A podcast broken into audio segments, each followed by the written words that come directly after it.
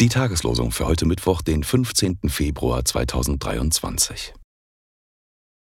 Ich werde an diesem Volk weiterhin wundersam handeln, wundersam und überraschend, und die Weisheit seiner Weisen wird zunichte werden, und der Verstand seiner Verständigen wird sich verstecken. Jesaja 29, Vers 14. Das Volk verwunderte sich, als sie sahen, dass die Stummen redeten, die Verkrüppelten gesund waren, die Lahmen gingen und die Blinden sahen, und sie priesen den Gott Israels. Matthäus 15, Vers 31. Die Losungen werden herausgegeben von der Evangelischen Brüderunität.